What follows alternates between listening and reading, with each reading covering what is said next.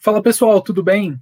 Aqui quem está falando é o Carlos Borges, dessa vez sozinho, sem meus amigos que realmente entendem de bola, né? Mas eu tô aqui para falar um pouquinho com vocês é, sobre é, esse jogo, né, que terminou recentemente, São Paulo e 4 de julho pela Copa do Brasil, no qual o São Paulo venceu de 9 a 1.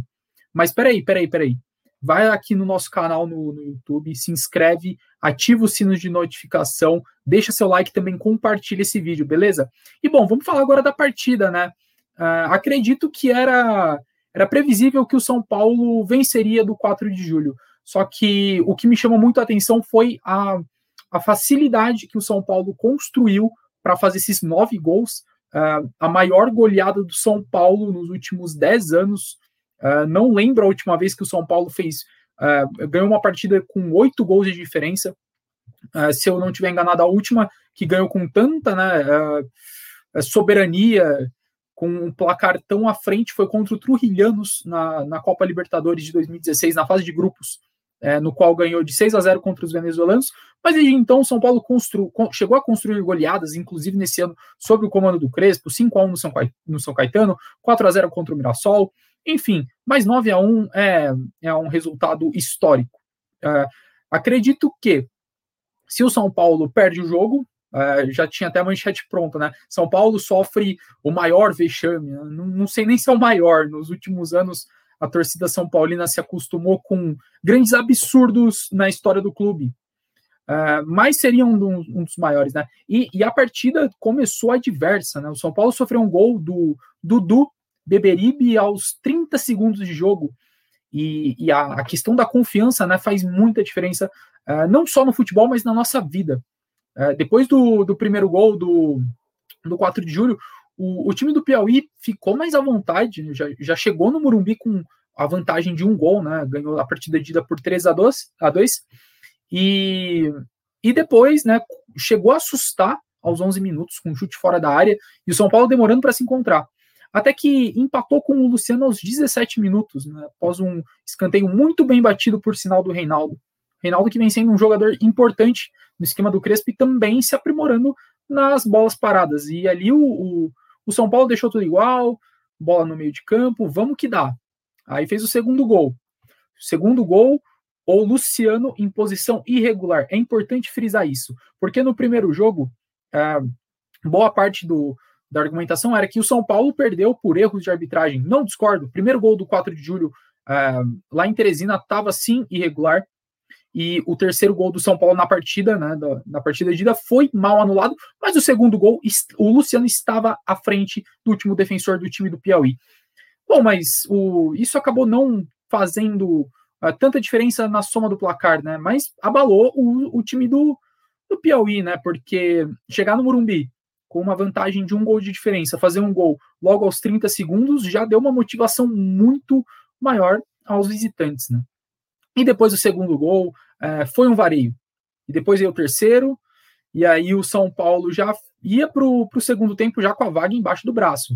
E no segundo tempo, mais uma vez, né, a arbitragem é, pode ter interferido diretamente no placar no lance do Igor Vinícius em cima do Dudu Beberibe, o camisa 9 do 4 de julho, que ali, na minha opinião, foi muito pênalti, uh, mas é um preço que a CBF paga por não ter o VAR é, já nas fases iniciais da Copa do Brasil, porque, me desculpe, mas eu acho que é um crime para a competição uh, não ter VAR, não ter tecnologia nessa fase, porque esses jogos do São Paulo, né, no caso, você que é São Paulino, que só viu os jogos do São Paulo, uh, isso ficou claro que pode sim interferir uh, no, até no planejamento de um time na temporada.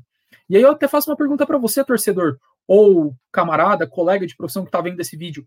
Uh, se o São Paulo fosse eliminado por 4 de julho na Copa do Brasil, o maior vexame do clube na história, acabou o planejamento do ano, tal, né, aquele monte de coisa né, que a gente vê dos resultadistas de plantão mas focariam no caso da arbitragem?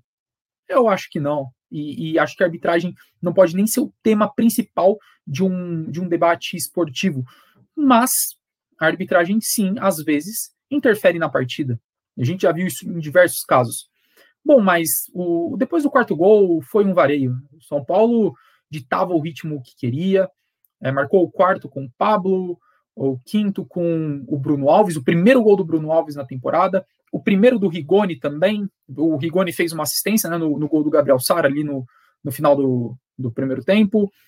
Depois foi o vareio, né? Um gol contra do, do Chico Bala, que teve repercutiu essa semana por ter uma história muito de é muito emocionante, né? Uma história de superação, é um, é um, é um grande guerreiro. E o São Paulo, né, confirmou óbvio que seria classificado, era o favorito para o confronto, acho que não era nenhuma dúvida disso. Só que a questão ficou balançada após a primeira, o primeiro confronto entre as equipes. Né? Uh, mas vale frisar que, além dos erros de arbitragem, o São Paulo entrou com um time C em Teresina. Mas eu ainda acho que não justifica é, sair derrotado naquelas circunstâncias. Com todo respeito à história do 4 de julho, é um clube novo, ainda não completou nem 34 anos de existência, vai completar agora em julho, né, no, no mês que vem. Esse vídeo está sendo gravado em junho, né? Uh, e é uma, foi uma façanha notável, não só a vitória contra o São Paulo, que o confronto inédito entre as equipes está lá no histórico do 4 de julho. Nós vencemos o São Paulo e nem todo o time, né? Todo, todo time do interior do Piauí pode dizer isso. E foi uma façanha enorme do 4 de julho. A classificação contra o Confiança, que é um time de Série B.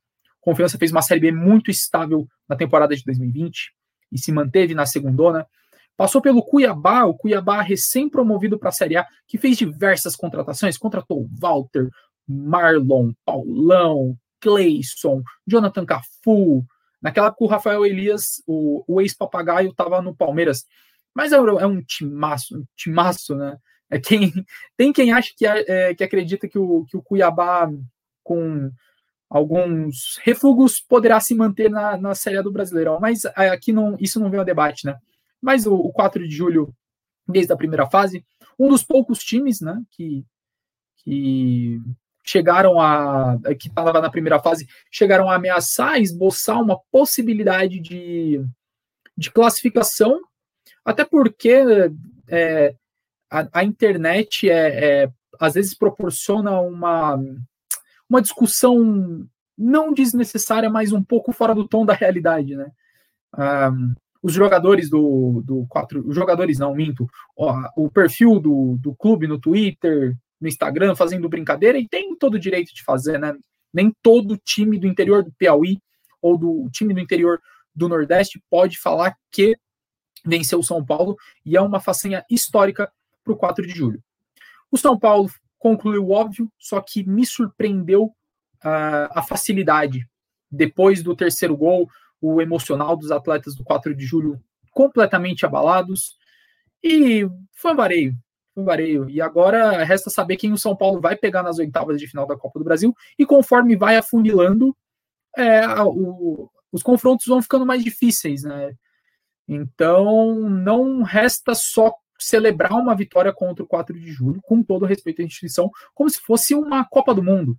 Agora a coisa vai começar. E nesse começo de Campeonato Brasileiro, o São Paulo vem decepcionando, não vem jogando bem, ainda não marcou no Campeonato Brasileiro, e resta saber como vai ser o restante do time do Hernan Crespo na temporada.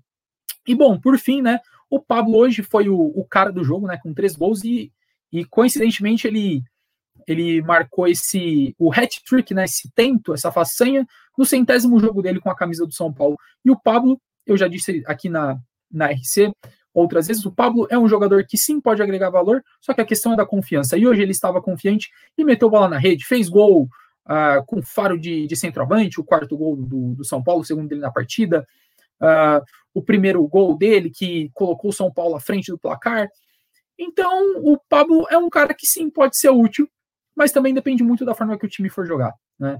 É, não adianta também só ficar cruzando bola na área, como foi no último final de semana, o Pablo nem jogou e foi poupado também na ida. Eu não entendi essa preservação do Crespo, até uma preservação exagerada, que ele poupou atletas na partida de ida, uh, que nem jogaram no, no, final de semana contra o, Atlético Goianiense lá em Goiânia, mas acabou, por fim, não comprometendo a vida do São Paulo na Copa do Brasil, mas sim trouxe um, um burburinho de fora desnecessário. O Crespo não foi bem nas decisões do primeiro jogo, isso é uma opinião minha, você tem todo o direito de discordar, e, e eu espero que você discorde, que você também comente aqui uh, a sua discordância, ou se você concorda também. Mas, enfim, o São Paulo está nas oitavas da, da, da Copa do Brasil. uh, faturou 2,7 milhões de reais e o time vai ganhar um bicho de um milhão de reais, como se não fosse obrigação deles não passarem pelo 4 de julho, uma equipe da Série B, uma equipe modestíssima que estava na terceira fase da Copa do Brasil por todos os méritos desde a primeira fase. Parabéns ao 4 de julho e também parabéns ao São Paulo, porque o São Paulo respeitou o 4 de julho do começo ao fim. Do começo ao fim. Essa questão de nove gols, não vejo que é uma falta de respeito. Eu acho que é uma é uma demonstração de, de grandeza que você você tem pelo seu outro adversário porque seria humilhante se o São Paulo ficasse pisando na bola, fazendo aqueles dribles na beira de campo. Não, o São Paulo falou: não, beleza, vamos jogar 11 contra 11 e, é, pela qualidade de elenco, poder financeiro, confirmou a classificação que já deveria estar bem garantida na partida de ida. Bom, vou terminar esse vídeo por aqui. Eu já falei demais. É, muito obrigado a você que, que me assistiu aqui. Não deixe de acompanhar os demais programas é, aqui da Rede Contínua. Às segundas-feiras tem o debate RC, também tem o Alvo Verde Imponente, também tem o, do, o programa do Corinthians e o do São Paulo toda quinta-feira, agora em novo horário, às nove da noite. Contamos com você, essa semana tem edição. Não deixa de se inscrever aqui no canal da RC, não deixa de, de deixar o seu gostei. Também, se você não gostei, pode deixar também. E também deixa aqui nos comentários o que você achou da partida, se você acreditou que o São Paulo fosse ficar fora da Copa do Brasil. E qual foi o melhor jogador da partida? Na minha opinião, foi o Pablo, mas eu dividiria o prêmio com o Gabriel Sara, porque o Sara também foi sensacional. Muito obrigado e até a próxima.